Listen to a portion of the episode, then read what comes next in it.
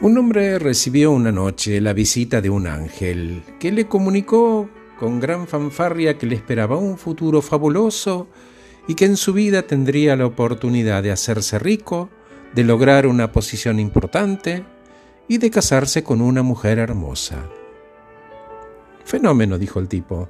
Se pasó la vida esperando que los milagros ocurrieran, pero al final murió solo y pobre.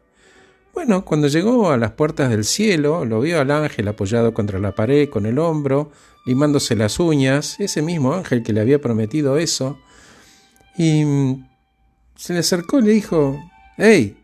¡Hey! ¿Vos, ángel? ¿Perdón? le dice el ángel. Che, me prometiste riqueza, ser importante y una mujer hermosa. Me, me pasé la vida esperando esto, papi. A ver, ¿qué parte no entendés?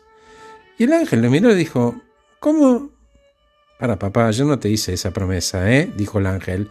Yo lo que te prometí era la oportunidad de riqueza, de ser alguien importante y una esposa hermosa. Y ya que estamos hablando del tema, ¿te acordás cuando tuviste la oportunidad de montar un negocio, pero dejaste que el miedo al fracaso te frene? ¿Y te acordás cuando tuviste la oportunidad de estudiar para médico, para ayudar a otras personas, para ganarte el respeto de todos? Y para terminar, ¿te acordás de la pelirroja esa que tanto te gustaba y que por miedo al rechazo no le dijiste ni hola? Bueno, ella, la pelirroja, hubiera sido la madre de tus hijos. Mira, muñeco, cerró el ángel, hay cuatro cosas que no vuelven. La palabra dicha, la flecha disparada, el tiempo que pasa y la oportunidad desperdiciada. Cierro este podcast con una frase de Francis Bacon.